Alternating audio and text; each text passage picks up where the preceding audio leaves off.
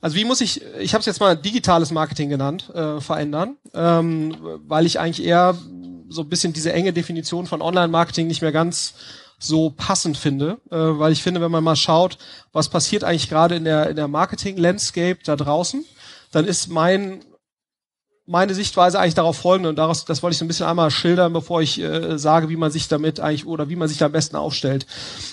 Wenn man mal drauf schaut, eine Abstraktionsebene höher, was passiert da eigentlich gerade? Ähm, aus meiner Sicht werden eigentlich auch fast alle vorher offlineig buchbaren Marketingformen oder Marketingkanäle auf einmal zumindest teilweise digitalisiert. Das ist ja sagen wir, die eine Entwicklung. Das heißt, wo man vorher gesagt hat, Online-Marketing hatte irgendwie, was ich, so 10, 20 Prozent Anteil am Marketingbudget, weil da halt die User sich so verhalten, ist es ja eigentlich nur noch eine Frage der Zeit, bis auch TV-Werbung oder nennen wir es mal lieber Bewegtbildwerbung letztendlich komplett digital aussteuerbar sein wird. Die Älteren unter euch erinnern sich vielleicht, das hat Google ja mal versucht, so vor fünf bis acht Jahren haben die schon versucht, so ein biddable TV-Produkt in den USA zu launchen. Das hat nicht so richtig funktioniert. Ähm, aus diversen Gründen ist auf massiven Werbewiderstand äh, gestoßen von allen möglichen Stakeholdern. Aber es ist eigentlich abzusehen, dass das funktionieren wird. Und das Gleiche gilt eigentlich auch für Out of Home. Ne? Ich meine, wir hatten ja gerade hier einen Kollegen Harcourt, ist ein gigantischer Vortrag. Ähm, ich bin auch selbst, ich war auch mal so fett und seit ich das dann verwendet habe, läuft läuft so. Ähm, und insbesondere Wrestling ist ein sehr inspirierendes Thema. Naja, egal. Auf jeden Fall die Wahrnehmung, die ich ein Stück weit habe auf das Thema auch out of home, also der neue Besitzer vom Kollegen Harcourt, sprich Ströer, arbeiten im Prinzip dran und sind ja auch schon relativ weit, dass eigentlich auch die ganze Plakatwerbung digital angesteuert werden kann, inklusive auch digitaler Targeting-Elemente. Das heißt, das Einzige, was jetzt wirklich noch offline, offline, offline ist, ist letztendlich Print, mit aber natürlich stark sinkender Reichweite. Das heißt also, man kann schon sagen, deswegen verwende ich auch lieber jetzt mittlerweile den Begriff Digital-Marketing, weil eigentlich der Großteil der Touchpoints, die du mit einem Nutzer hast, zumindest zum Teil digital abgewickelt wird und auch partiell digitale Spuren hinterlässt. Das heißt, für mich ist eigentlich digitales Marketing mittlerweile auch das Gesamtmarketing. Und ich glaube, die Treiber, wie Digitalmarketing funktioniert, sollten eigentlich das Gesamtmarketing in gewisser Weise auch, äh, die, die sollten auch dem Gesamtmarketing unterliegen. Deswegen glaube ich, ist es auch ein, ein, großer Fehler, wie immer noch Marketingabteilungen heute aufgestellt sind, perspektivisch. Du hast ja immer noch eine, eine Brand-Marketing-Abteilung oder die machen offline und dann hast du irgendwie so Online-Leute, häufig dann auch noch irgendwelche Agenturen. Und wenn man sich das anschaut, wie sich die gesamte Werbeeinkaufswelt weiterentwickelt, wird die digitaler und eigentlich ähnelt sie dem, wie damals Google AdWords 2001 oder 2002 angetreten sind. Das heißt, sie wird biddable. Sie wird auf Einzelnutzer targetbar und sie wird biddable. Und, ähm, und wenn man sich mal anschaut, wenn, wenn sich dieser Effekt, und das geht technologisch ja in den meisten Fällen auch schon in den nächsten drei bis fünf Jahren sich komplett durchsetzt, hat eigentlich digitales Marketing oder die Funktionsweisen ein Stück weit die Offline-Welt ersetzt. Ähm, und das heißt ja letztendlich, dass die Regeln, wie man Offline-Marketing heute noch macht, wenn das sozusagen die DNA einer Marketingabteilung ist, ist man da wahrscheinlich nicht optimal aufgestellt. Und ich glaube, das ist relativ offensichtlich. Das ist sozusagen die eine Entwicklung. Diese Biddable-Entwicklung, was, warum ist die so wichtig? Und ich glaube, das ist vielen Leuten noch nicht so einhundertprozentig klar. Ich bin ja ein großer Fan von dieser Biddable-Bewegung, äh, weil ich denke, es ist natürlich super, wenn ich für einen Nutzer, der da vor der Flinte ist, egal ob jetzt bei Facebook oder Google oder sonst irgendwas, wenn ich da quasi für jeden individuellen Nutzer in einem bestimmten Kontext den, den spezifischen Preis festlegen kann, den ich gerne hätte oder den ich bereit bin zu bieten. Das ist ja einerseits sehr schön und ist eigentlich für den Advertiser super. Auf der anderen Seite ist natürlich diese sehr, sehr intransparente Media-Einkaufswelt im Offline-Bereich, im TV-Bereich, im Print-Bereich, im Radiobereich, hat natürlich auch für große Advertiser und für Platzhirschen enorme Vorteile. Wieso? Weil der Zugang zu diesen Kanälen ist immer noch für die, für die weitaus größten äh, Anzahl von Advertisern komplett prohibitiv. Ja, und ich glaube, das ist eigentlich sozusagen der, der wahre revolutionäre äh, äh, Schritt, den in Google reingebracht hat und den auch in Facebook verfolgt und den auch Amazon verfolgen wird und wahrscheinlich auch Pinterest und so weiter, dass du letztendlich mit fünf Euro in der Kreditkarte an Media-Einkauf genauso teilnehmen kannst wie eine Group M. Ja? Und wer mal bei Google nach Rabatten gefragt hat, also Herr Samwer hatte mich das damals zu Rocket-Zeit mal gefragt und meint, ja, wir kaufen hier so viel ein, müssen wir hier mal Rabatt kriegen? Da sage ich, oh, boah, kannst ja gerne bei Bing einkaufen, ähm, aber Rabatt gibt's hier bei uns nicht. Also wir können gerne über 30 versus 60 Tage Zahlungsziel sprechen, aber Rabatt gibt's da nicht. Das heißt also, Florian Heinemann kann im Prinzip ähnlich Media einkaufen, wie das ein Zalando tut. Google hilft vielleicht da ein bisschen mehr, aber die haben die gleichen Konditionen. Vielleicht hat Zalando ein paar mehr Tools dahinter, aber vom Grundsatz her ist eigentlich die, die Kernleistung von einem Google und von einem Facebook, dass die Mediazugang total demokratisiert haben. Das ist einerseits total schön, aber andererseits führt das dazu, dass jede komische Merkmalskombination von Targetings bis zu einem maximalen Reservationspreis ausgenutzt wird, weil ja Millionen von Leuten auf einmal auf die unterschiedlichsten Merkmalskombinationen weltweit bieten. Und das nützt eigentlich ja nur einem, nämlich dem Plattformbetreiber. Das heißt also, was wir jetzt schon sehen, und das ist gar nicht so, gar nicht so einfach, wir müssen im Prinzip überlegen, wenn wir als Investor agieren, also Project A, wir sind Frühphaseninvestor in, in Hamburg, machen ein paar E-Commerce-Sachen, aber machen auch relativ viel digitale Infrastruktur, also auch ähm, sowas wie Spryker wäre jetzt beispielsweise digitale Infrastruktur. Wir überlegen uns mittlerweile sehr, sehr genau, kann ich eigentlich in dieses Businessmodell hier noch investieren oder ist es eigentlich so, dass diejenigen, die den Mediazugang haben, die gesamte Marge aus dem Modell rausziehen? Und das sieht man ja an vielen Stellen schon. Ne? Also viele von euch zahlen den absoluten Maximalpreis für Google. Das geht bei Facebook so weiter, das wird bei Pinterest so sein. Wenn Amazon sein System richtig ausgerollt hat, wird das auch so sein. Und wenn dann die ganze Videowerbung dann noch reingeht, hast du im Prinzip über die, die alte schöne Intransparenz, die einer Group M und so weiter erlaubt hat, auch mal günstiger einzukaufen, einfach durch Masse. Das fällt alles weg. Ne? Zumindest in gewissen Teilen. Man hat schon noch Skalenvorteile durch Know-how, weil sich andere BI-Lösungen dahinter lohnen und so weiter. Aber der Differenzierungsanteil, der, der, der, der Vorteil Intransparenz, die ich ausnutzen kann, indem ich sehr, sehr viel einkaufe und sehr fragmentiert einkaufe, das fällt immer mehr weg.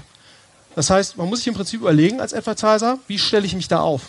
Und das ist gar nicht so einfach. Ähm, und ich habe mal drei, vier Thesen dazu aufgestellt, wie, wie, wie sich das äußert und, und was man da tun muss. Ne? Und GAFA ist ja hier das Thema, was du ja auch mal durch die Lande trägst. Das hat eine Marketingkomponente, aber, über die reden wir jetzt hier, aber es hat natürlich auch andere Komponenten. Ähm, und zwar, ähm, was man auch feststellen kann, ich weiß nicht, wer hier so 2007, 2008 schon unterwegs war, da hat es im Prinzip gereicht, einer Website damals ja noch primär, eine gewisse Flughöhe zu geben, indem man einfach ein bisschen besser Google AdWords und ein bisschen SEO gemacht hat.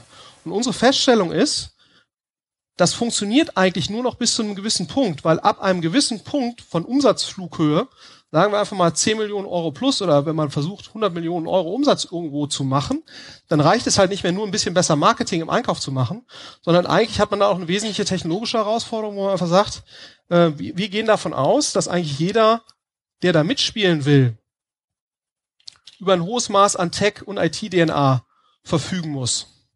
Wieso ist das so?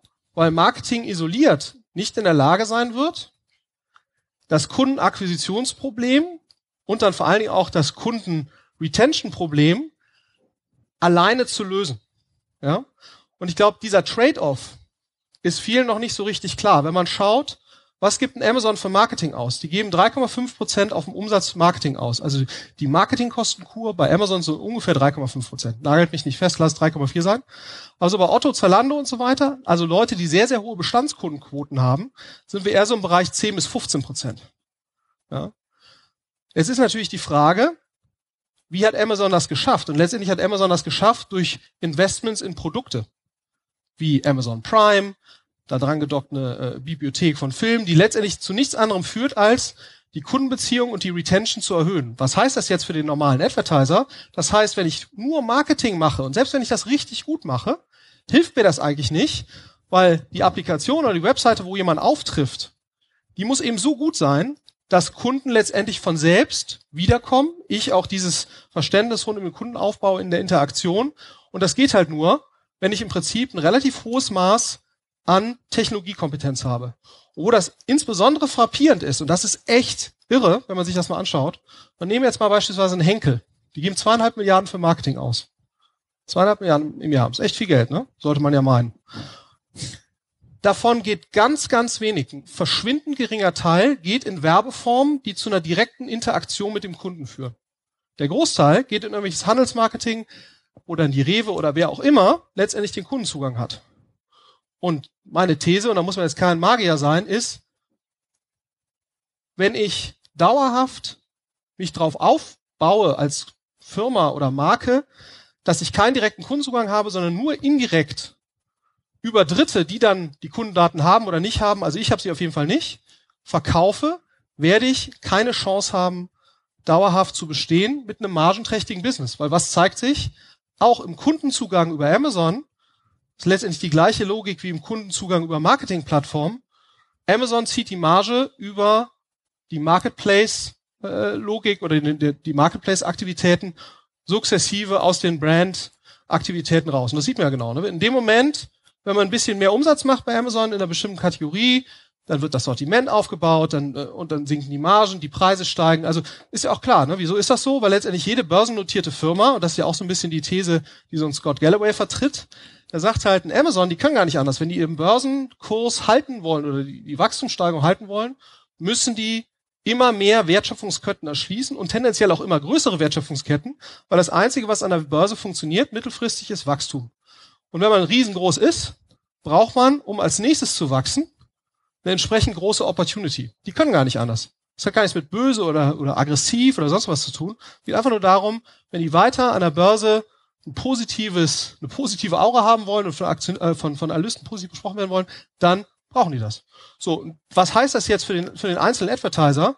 Das heißt letztendlich, die Marketingfunktion alleine reicht nicht mehr. Man braucht letztendlich relativ sophistizierte Tech- und IT-Kompetenz, die in der Lage ist, aus dem einzelnen Nutzer idealerweise ohne weiteres Marketinggeld rauszuholen, pro User, Visitor, Kunde tendenziell mehr Geld rauszuholen. Weil was ist die Konsequenz von dieser Biddable-Welt? Die Konsequenz von der Biddable-Welt ist, dass diejenigen, die mehr Geld pro User oder pro Klick oder pro Kunde verdienen, ist eigentlich egal welche Dimension, dass die in der Lage sind, mehr Geld vorne fürs Bidding auszugeben. Das war ja auch immer so ein bisschen der, der Vorwurf an Zalando, ah, die sind nur so groß, weil sie so viel Geld haben und dann schmeißen die das da raus, dann haben ja gar kein, hat gar kein anderer eine Chance. So, und letztendlich, wenn man da mal geschaut hat, wieso war Zalando so gut? Ja, die waren aggressiv und die hatten auch viel Geld, aber die hatten vor allen Dingen einen wesentlichen Punkt, die hatten mehr Käufe pro Jahr, pro Kunde und haben effizienteres Marketing gemacht, effizientes Marketingmix gehabt. Das heißt, die waren letztendlich in der Lage, aus einem User, aus einem Visitor mehr Geld rauszuholen. Sicherlich auch, weil sie relativ früh eine, eine CLV-Logik angewandt haben und in der Lage und gewillens waren, das vorne ins Marketing zu stecken. Und das Einzige, was ich sage, ist, das wird jedem Advertiser, der in dieser Biddable-Welt mitspielen will, nicht erspart bleiben. Zumindest wenn er eine gewisse Flughöhe haben will. Und das gilt auch für die Henkels und die Bayersdorfens und so weiter dieser Welt. Weil ich denke mal, wenn du so ein Produkt hast wie Tesa, ja, ja, das ist eine starke Marke, aber guckt euch an, Honest Company, Jessica Alba, hübsches Gesicht drauf, sehen wir, genau, du musst ja, du musst ja nicht irgendwie Deadlift die Soße oder irgendeinen Wrestler nehmen, man kann ja auch irgendwie was Hübsches nehmen, Jessica Alba zum Beispiel. So. Und dann verkaufen die innerhalb von vier Jahren 400 Millionen Windelprodukte, ne, für 400 Millionen Euro. Mit einem Testimonial und alles gut gemacht und so weiter, ne? Aber wo du auch mal so denkst, wow, so Hightech ist eine Windel halt doch nicht. Ne? Also ich habe vier Kinder zu Hause, da gibt es schon gewisse Unterschiede, das ist schon so, aber letztendlich wenn Jessica Alba das für ihre Kinder verwendet, wird das für mein Kind äh, ausreichend gut sein. Ja? So, und, ähm, und, das, und das ist, glaube ich, etwas, was Leute total unterschätzen. Ich glaube, die Stärke einer Marke an sich verliert eigentlich komparativ immer mehr an Wert im Verhältnis zum Kundenzugang. Und das muss einmal klar sein. Was ist sozusagen der einzige Weg daraus? Ich habe vielleicht nochmal eine, ein Dings, um das nochmal zu unterstreichen. Das ich habe das mal genannt, diese GAFA-Kollegen habe ich mal genannt, die High Deep Reach Login-Plattform. Weil sie viel Reach haben, sie haben Deep Reach, ne, also 100 Datenpunkte plus pro Nutzer. Vergleich das mal mit einem normalen E-Commerce oder vergleich das mal mit einem Springer oder einem, irgendeinem Publisher. Wie viele Datenpunkte hat der eigentlich pro Nutzer? Das heißt, Google, Facebook etc. haben viel mehr Datenpunkte über eure eigenen Nutzer oder Besucher als eigentlich jeder andere. Ja? So, das, das, das ist ja deswegen Deep Reach. Und sie haben ein Login über verschiedene Devices, womit sie halt das Cross-Device-Problem gelöst bekommen, was echt schwer ist, wenn du halt keine richtige App-Reach hast und so weiter. Insofern riesen Informationsvorteile. Und deswegen kannst du eigentlich, musst du kein Magier sein, um zu sagen, dass die, die Deep Reach, High Deep Reach Login Plattform oder auch GAFAs, und da gehört sicherlich, genau, da gehört ein Alibaba dazu, da gehört potenziell auch ein Snapchat dazu, die sind alle eigentlich besser aufgestellt im Endkundenzugang, als das jeder Retailer ist und als das jeder Publisher sowieso schon ist. Und ich glaube, da muss man sich einfach überlegen, wie stellt man sich da auf. Was wir sehen, ein weiteres Thema, das ist jetzt nicht so wichtig, wir sind ja schon ziemlich weit äh, fortgeschritten. Ich glaube, was einmal klar sein muss, in der Zeit meine ich, was man sich überlegen muss, was ist eigentlich der einzige Informationsvorteil, den man hat? gegenüber Facebook, Google und so weiter. Das ist eigentlich die Interaktion, die ein Nutzer mit mir, mit meiner App, mit meiner Website, mit meinen Newslettern und so weiter hat. Das ist eigentlich das einzige, der einzige Informationsvorteil, den ich gegenüber diesen GAFA-Spielern habe, wenn ich Advertiser bin. Das heißt, wenn das mein einziger Informationsvorteil ist, sonst wissen die mehr und sind auch in der Lage und gewillt und haben den riesen Anreiz, das überall allen Advertisern möglichst einfach zugänglich zur Verfügung zu stellen. So, das heißt, das Einzige, was ich eigentlich machen kann, ist, die einzige Chance, die ich habe, direkten Zugang auf, direkten Kundenzugang aufbauen mit so viel Umsatz wie möglich und über diesen direkten Kundenzugang versuchen, ohne GAFA-Involvement möglichst viel Umsatz zu generieren. Und ich glaube, ein ganz wesentliches ähm, Element dabei, und ich glaube, das ist auch etwas, was wir immer wieder versuchen, und das nervt total, weil es einfach Geld kostet. Nur mal so ein Beispiel, was heißt das ganz konkret für uns jetzt als Project A?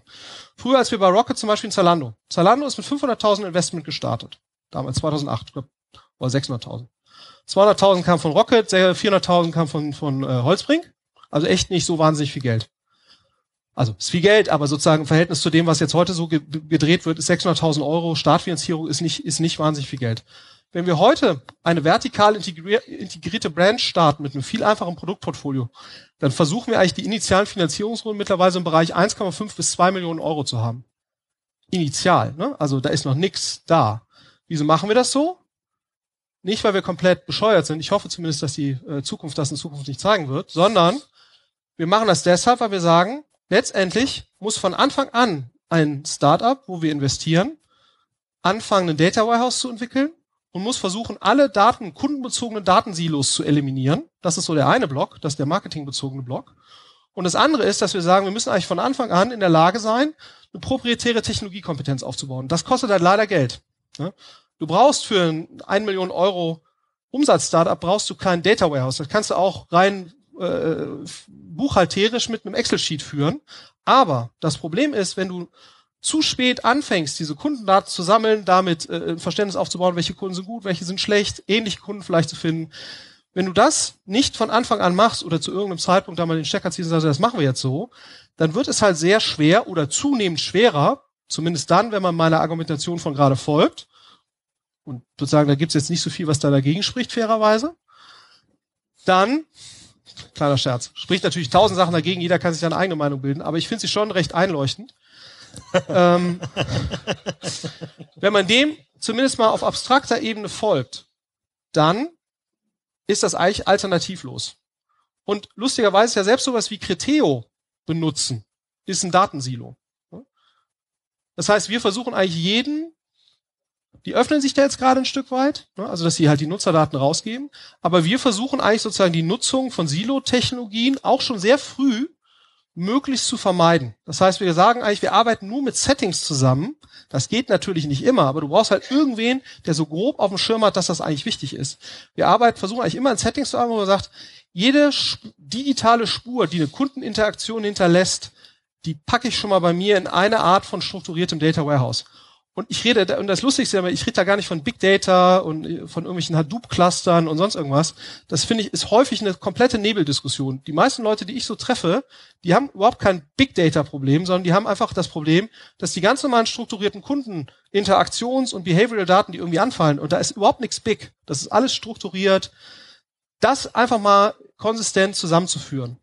Und das Problem ist eben, das kann ich auch, da brauche ich keinen Hadoop-Cluster für. Ja, wenn ich sehr groß bin, brauche ich da auch einen Hadoop-Cluster für. Aber für die meisten Leute, die ich so sehe, äh, für eine 150 Millionen Umsatzbude brauche ich keinen Hadoop-Cluster. Ne? Also in den allerwenigsten Fällen, sondern dann wird sehr viel Effort reingesteckt, dieses Ding jetzt irgendwie am Laufen zu bringen, ohne irgendeinen inhaltlichen Benefit. Weil der inhaltliche Benefit kommt ja erstmal davon, dass ich überhaupt ein Setup habe, wo ich in der Lage bin, diese Daten zusammenzuführen, zu nutzen und auch Personen habe, die in der Lage sind, das in die Organisation reinzutragen. Und um genau das zu tun von Anfang an, weil das im Nachhinein zu machen, ist sau schwer. Deswegen investieren wir lieber viel mehr Geld von Anfang, weil wir sagen, da muss von Anfang an zwei Leute sitzen, die so ein Data Warehouse entwickeln mit unseren Leuten. Da muss von Anfang an ein Analyst sitzen, der in der Lage ist, diese Daten in die Organisation reinzutragen. Da muss von Anfang an jemand sitzen, der äh, auf Basis der Daten, die ich da habe, anfängt CRM zu machen. CRM, das war früher so ein Thema für irgendwie äh, Jahr vier. Ja, Olli Samba sagt, boah, wir verbrennen immer noch so wahnsinnig viel Geld äh, nicht mehr nur Topline, jetzt mal langsam äh, äh, Bestandskunden. So, das war so Jahr vier. Und heute ist es wirklich, dass wir sagen, von Anfang an, was könnten mögliche Kunden-Clustering-Dimensionen sein? Und das eben häufig bei sehr, sehr kleinen Kunden. Das Problem ist bloß, wenn man nicht in diese Arbeitsweise reinkommt, zumindest unsere Erfahrung, ist es sehr, sehr schwer, das im Nachhinein zu machen. Weiteres spannendes Thema ist Feed versus Search, aber das äh, ja, würde jetzt zu weit führen, geht auch im Punkt so ein bisschen vorbei. Ein weiterer Punkt, und deswegen glaube ich auch, die Frage ist ja sozusagen, wer ist in der Lage, in so einer Organisation das zu überblicken? Ne? Deswegen habe ich hier mal die Entscheidungs- bzw. Problemlandkarte eines Advertisers äh, bzw. CMOs ist groß und unübersichtlich. Spielt jetzt gar nicht, die konkreten äh, Sachen spielen jetzt gar keine Rolle. Es geht im Prinzip darum, wir haben eine Art Wertschöpfungskette, User Acquisition, On-Site oder In-App Experience Engagement und User Reactivation oder Activation. Das sind im Prinzip die drei Schritte und dann kann ich verschiedenste Entscheidungen treffen ähm, innerhalb dieser Wertschöpfungskette. So, und das Wichtige ist halt, dass im Prinzip auch eine Marketingperson die das irgendwie überblickt, in der Lage ist, hier qualifizierte Entscheidungen zu treffen. Und deswegen bin ich auch sehr, sehr skeptisch, wenn man Marketingleute traditioneller Schule zum CMO einer Firma macht. Das ist sehr, sehr schwer, weil ich glaube, das technologische Anspruchsniveau, das hier alles zu verstehen, in einem Niveau, dass man einfach nur sagen kann, das baue ich selbst, das source ich dazu, ähm, so mit einer Tendenz ja eher relativ viel selbst zu bauen, weil nur dann bin ich in der Lage, ein gewisses Maß an Exzellenz zu erreichen. Das ist mit jemandem, der vorher eher Branding, Offlining und so weiter gearbeitet hat und keinen technologischen Hintergrund hat, ist das sehr, sehr schwierig. Das heißt, man muss sich eben wirklich überlegen, was sind eigentlich die Personen in so einer Organisation, die in der Lage sind, das zu überblicken. Das heißt überhaupt nicht, und das ist jetzt das Fiese und das total Nervige, was ist mit Facebook passiert, letztendlich so die letzten drei, vier Jahre? Dadurch ist diese ganze Storytelling- und Content-Komponente wieder viel, viel wichtiger geworden. Ne? Total nervig, weil vorher konntest du im Prinzip äh, Leute nehmen, die waren, denen war eigentlich das mit dem Branding und so komplett egal. Ne?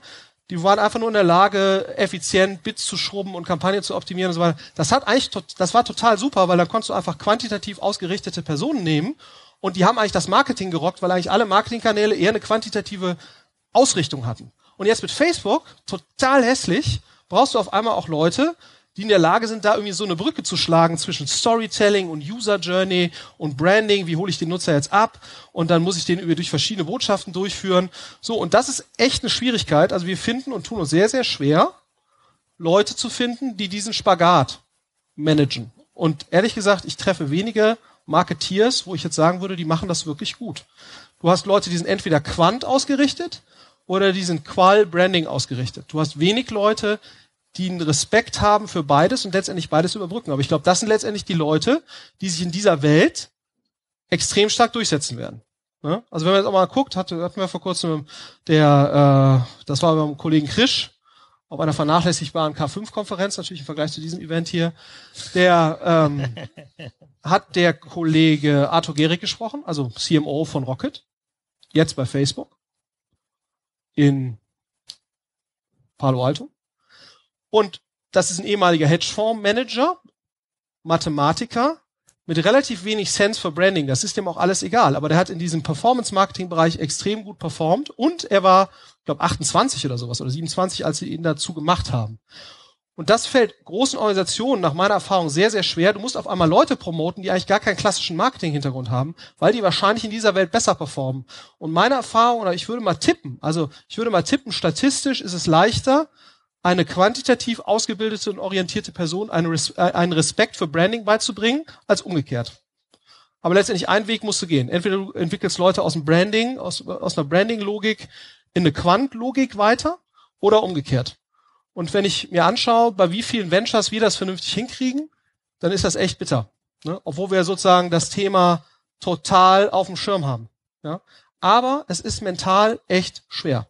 Und das finde ich ist eine der größten Herausforderungen im Marketingbereich gerade und auch für Personalabteilungen gerade, weil natürlich die immer noch nach alten Denkmustern ihre Leute aussuchen. Ne, da werden Leute gesucht, die was ich bei Unilever Brandmanager waren.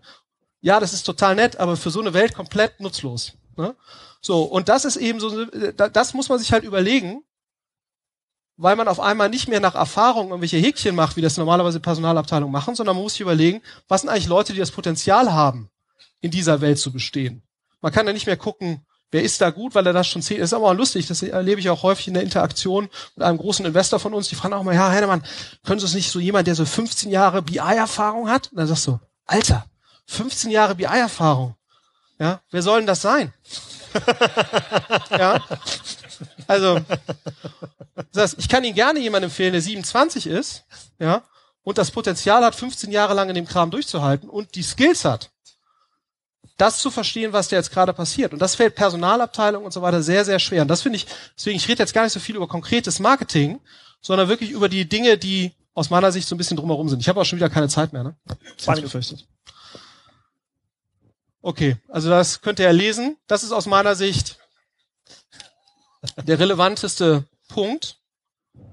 Und da jemand zu haben, der das gut kann, ist aus meiner Sicht absolut alternativlos. Ab einer gewissen Umsatzflughöhe weil sonst wird einem die komplette Marge tendenziell weggezogen. Ne? Ich, und das ist immer ganz wichtig. Ich sage nicht, Amazon und so weiter, die fressen einem die ganze Marge weg. Für, was man als VC machen muss, man guckt sich immer nur Trends an. Wird meine Position besser oder schlechter über die nächsten paar Jahre? Wenn wir in irgendwelche Sachen investieren, versuche ich mir eigentlich immer zu überlegen, auf fünf bis zehn Jahre, weil so lange dauert es häufig ja, bis sowas dann wieder verkauft wird, hat, haben die eigentlich eine gesicherte Position sind die auf einer Trajektorie, die halbwegs positiv ist und das wahrscheinlich auch bleiben wird.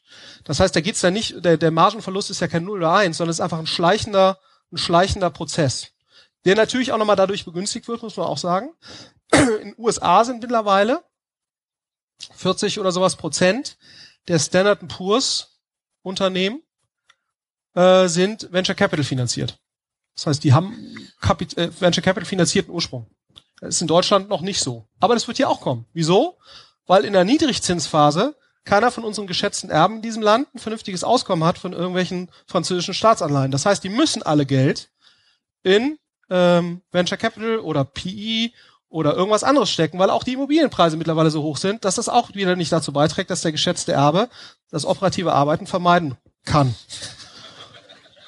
So, das heißt, es wird mehr Geld in diesen Sektor fließen, so sicher wie das Arm in der Kirche, und dann wird auch angelegt werden.